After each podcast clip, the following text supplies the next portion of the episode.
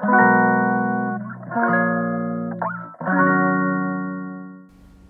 のラジオは当たり前の毎日をもっと楽しくをテーマに配信していくラジオです。こんにちはカナリアかなこです。1ヶ月後にはクリスマスイブ。早いですね。我が家では小学2年生と6年生の娘がサンタさんにお手紙と何が欲しいかリクエストを書いています。下の子は毎日欲しいものがコロコロ変わるんですが上の子は絶対にこれが欲しいがあるようで2人ともとってもワクワクしています。と完全にサンタさんを信じてくれているので今年も私もワクワクしています。気づけばサンタクロース歴12年。サンタクロースを信じる信じないは各家庭いろんな考え方があるのでいろんなクリスマスがあっていい。これを前提に今日は我が家のサンタクロース事情をお話しします。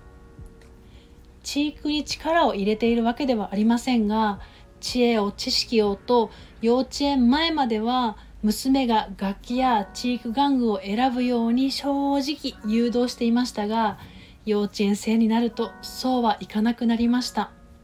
キャラクターのおもちゃゲーム。それすぐに飽きちゃうよねというものをリクエストされて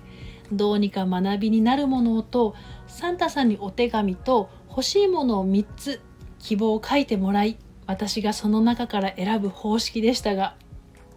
年齢が上がるとともにこれが欲しいが明確になり私が選べなくなってきたと同時に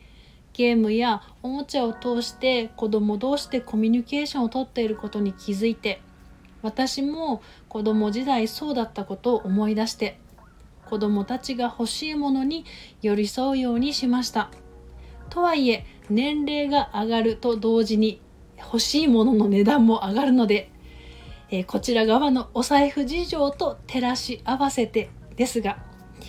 中にはすぐに飽きてしまったり失敗したというプレゼントの時もありましたが自分で選んだものなので自己責任です。それもまた勉強だと思いました。なので親があげたいものと子供が欲しいものとのズレを一度立ち止まって見直せて私は良かったなと思っています。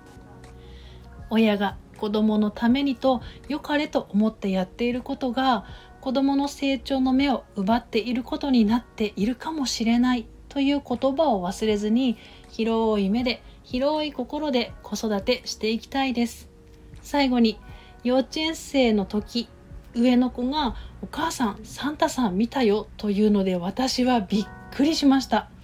どんな人だったの？と聞くと頭はツルツルで眼鏡をかけている裸のおじさんというのです。娘は一体何を見たのか。お母さんはクリスマスがちょっと怖いです。ここからはコメントへのお返しをいたします。65回目の配信にコメントをくださったやっちーさん。共感してもらえてとっても嬉しいです。何も続かなかった私がヨガだけは続いています。自分で選んでいいんだよと自分にも我が子にも背中を押してあげたいです。コメントありがとうございます。それでは午後も心穏やかにポジティブでありますようにまた次のお話で。